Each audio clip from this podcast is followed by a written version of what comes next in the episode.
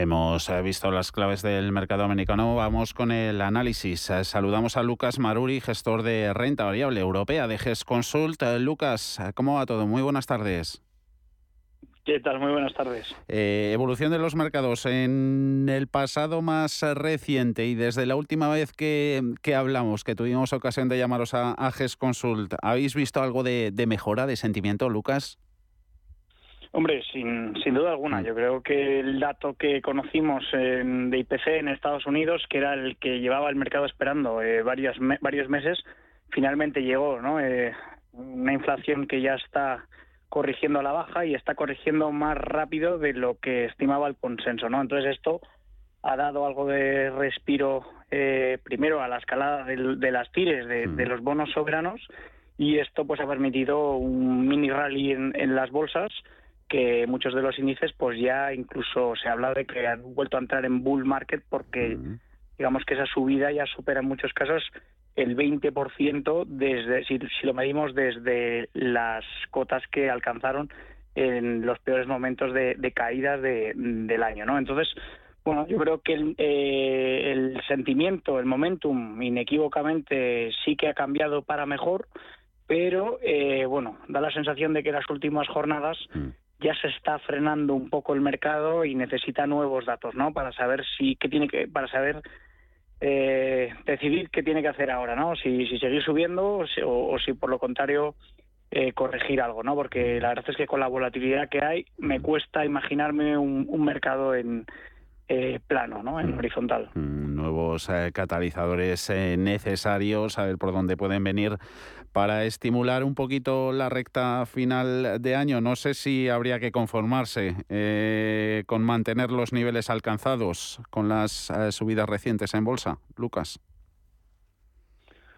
Bueno, a ver, el nivel en el caso europeo está cerca de las del 12, veces beneficios eh, del año que viene, ¿no? Esto, pues a ver, depende un poco también de cuánto van a caer los beneficios el año que viene, que a su vez depende de, eh, cómo de severa va a ser la recesión y, esto, bueno, al final eh, involucra no solamente el alcance, sino la, duración ¿no? de, de, esa recesión. Entonces, Creo que hay, como decía, datos que faltan por conocer. Mm. Uno de ellos pues son, son esos datos macroeconómicos que nos van a ir indicando cómo de, fuerte va a ser esta recesión, mm. cuánto, por ejemplo, cuánto empleo se va a destruir, eh, cuánto va a caer la, demanda del consumidor, eh, etcétera, ¿no? Estos son datos son datos importantes y luego, por supuesto, los que nos han permitido estas buenas semanas eh, de bolsa pues son los de los de inflación que efectivamente si la inflación sigue corrigiendo en Estados Unidos pues vamos a ver una política monetaria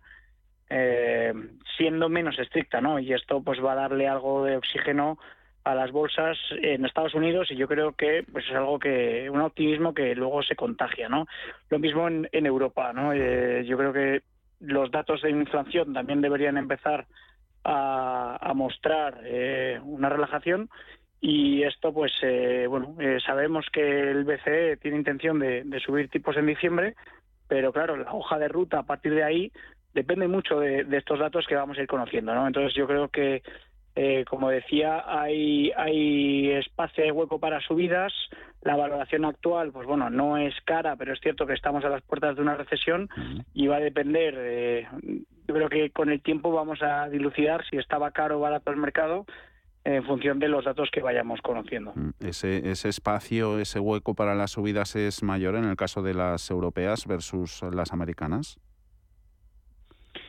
Eh, bueno, si atendemos exclusivamente ah. la valoración, yo diría que sí. Ah. Yo diría que sí. El mercado estadounidense, la verdad es que tiene está cotizando con un descuento mucho menor eh, y, llama la atención, ¿no? Porque es cierto que, por ejemplo, eh, si atendemos a una variable como puede ser eh, la divisa, con un dólar tan fuerte, las cuentas de resultados en Estados Unidos no deberían ser tan buenas en el caso de, esos multinacionales, ¿no?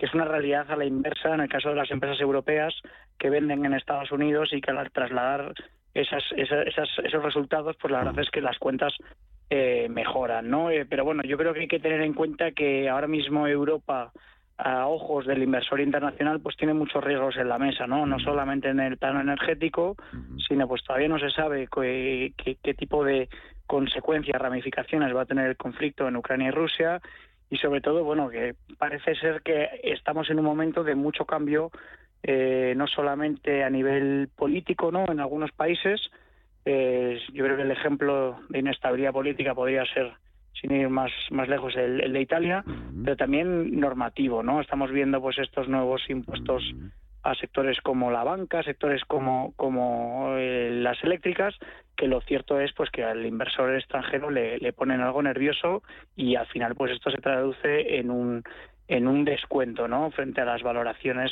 teóricas que tendríamos si, si todos estos estos, eh, digamos, eh, factores eh, se quitasen de encima de la mesa. pese a esos riesgos, luego, luego hablaremos en el caso particular de, Endesa, Lucas, ¿dónde podemos encontrar valor a, a precios razonables? Una de vuestras filosofías de inversión por aquí en el viejo continente. Bueno, yo como decían, por tema de valoración en Europa hay valor en, muchos sectores, en muchísimas compañías, eh, cosa algo, un escenario algo diferente que sucedía hace un año, ¿no? Que la verdad es que estaba eh, las valoraciones algo algo hinchadas, ¿no? Eh, esto, pues bueno, yo creo que hay que diferenciar lo que comentaba antes a nivel general, si llevamos por sectores o por compañías incluso, hay que hacer un análisis de, cómo van a sufrir los, los beneficios en un escenario de recesión. ¿no? Eh, por ejemplo, eh, sin ir más lejos, podríamos mirar a Alemania, que es uno de los mercados que más ha sufrido este año por el tema de la, de la crisis energética y su sector en concreto industrial, de bienes de equipo, se ha penalizado muchísimo, ¿no? También el sector químico entonces, habría que ver cómo de resilientes son cada una de las compañías para, para ver si realmente ese descuento está justificado o no está justificado, ¿no? Porque al final en la valoración hay que tener en cuenta que en ese descuento de flujos de caja, si estamos hablando de una crisis energética que va a durar únicamente uno o dos años, realmente no tiene sentido ver caídas del 70, 60%, ¿no? En cambio, si realmente pensamos que, que esto va a ser algo más permanente y que además el impacto en beneficios por acción de muchas de estas empresas va a ser va a ser más permanente, entonces a lo mejor esas caídas en bolsa sí que estarían justificadas, ¿no? Entonces yo creo que hay que ir haciendo ese ejercicio. Mm. ¿Dónde estamos nosotros? ¿Dónde vemos más valor?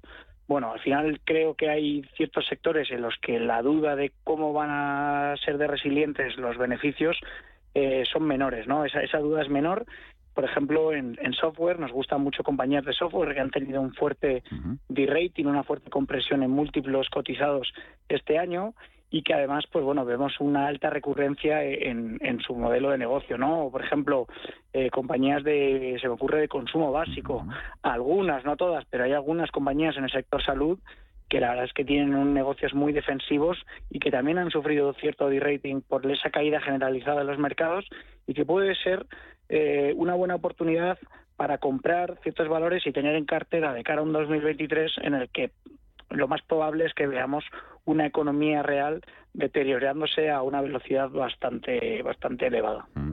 Eh, casos particulares, eh, a ver, protagonistas de la jornada. En el caso del mercado español, Endesa, fuerte vapuleo, el que se está llevando el precio de la, de la acción de la compañía eléctrica. Ha tenido que rehacer el grupo sus, sus previsiones de beneficio ante la volatilidad del mercado y también ante ese aspecto normativo, ¿no? el hachazo fiscal que, que prepara el gobierno sobre, sobre utilities. Eh, ¿Cómo se explica este soberano castigo que se está llevando? Luego, con lo que ha hecho, el, el impulso que también va a dar al dividendo en su plan estratégico.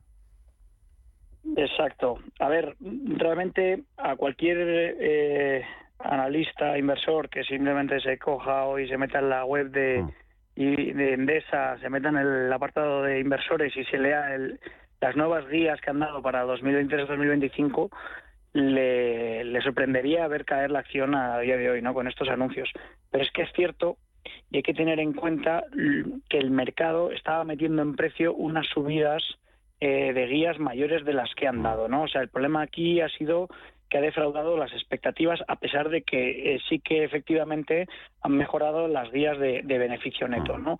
Y luego además no se explica muy bien el por qué no han subido más esas guías y, bueno, pues aquí ya entonces empieza un poco la especulación de si podría ser por estas, estos impuestos a los windfall profits, ¿no? a esos beneficios caídos del cielo, o si tiene que ver un poco con, con los anuncios que había hecho en él de venta de activos, que en principio España, como es eh, uno de sus mercados estratégicos, no, no, no debería ¿no? Eh, influir en, la venta, en su programa de venta de activos, pero bueno, lo cierto es que esa menor subida de lo esperado de los beneficios, pues al final lo que implica es que muchos analistas estén ajustando también al alza la deuda, ¿no? Se, mm. se, estima que vaya a, a reducir a un menor ritmo la deuda y bueno, pues es algo que, como decía, que hay que tener en cuenta lo que estaba metiendo en precio el mercado, ¿no? el valor venía de tener unas sesiones muy buenas en bolsa y bueno, pues ahora está corrigiendo un poco por esa mm. Ese, ese mensaje que ha defraudado expectativas. Hoy en esa la parte débil, Robbie, también que luego la, echaremos un, vistazo en las crónicas de, de bolsa. Vuelves a estar en la parte fuerte, sólida. Eh, bancos eh, te están llamando la atención por su, por su fortaleza. ¿Puede que haya quizá demasiada mm, sobrecompra en el sector financiero cotizado, Lucas? Llama la atención que hayan seguido subiendo cuando las tiras de los bonos se han relajado algo, ¿no? Eh, es cierto que, que bueno, que, o sea, al final el Euribor ya había repuntado, lleva repuntando los últimos dos años, y esto al final pues implica una mayor rentabilidad para, para los bancos, ¿no? Que se lo meten en vena a nivel de margen de intereses, ¿no? Es cierto que, bueno, antes hablábamos del riesgo de recesión, hay que ver un poco cómo esto va a afectar a la demanda de crédito, ¿no? Y cómo, si realmente, que, de momento yo creo que es algo que, los analistas están descartando, pero si, si realmente el Banco Central Europeo se va a animar con esa reducción de balance, ¿cómo va a afectar a, la creación de crédito que, realizan los bancos, ¿no? Y entonces esto, bueno, pues son factores que muchas veces se, ponen en la balanza y por eso, a pesar de un escenario de subida de tipos, no estamos viendo a los bancos hacerlo excepcionalmente bien. Y bueno, pues eh, lo cierto es que después de semanas eh, en las que se acumulan muchas sesiones de, de buenas subidas eh, para el sector, pues no es no es descartable que ahora vayamos a ver eh, algunas tomas de beneficios y, bajadas. Entonces, sí que estoy de acuerdo contigo, podrían estar algo ahora en niveles de sobreventa, sobre todo pensando en ese inversor más táctico que le gusta jugar el sector a corto plazo. ¿no? Pues eh, completo el análisis y nosotros agradecidos, eh, como siempre, por ello. Lucas Maruri, gestor de renta variable europea de GES Consult. Un placer, como siempre. Hasta la próxima, Lucas. Muchas gracias a vosotros. Buenas tardes.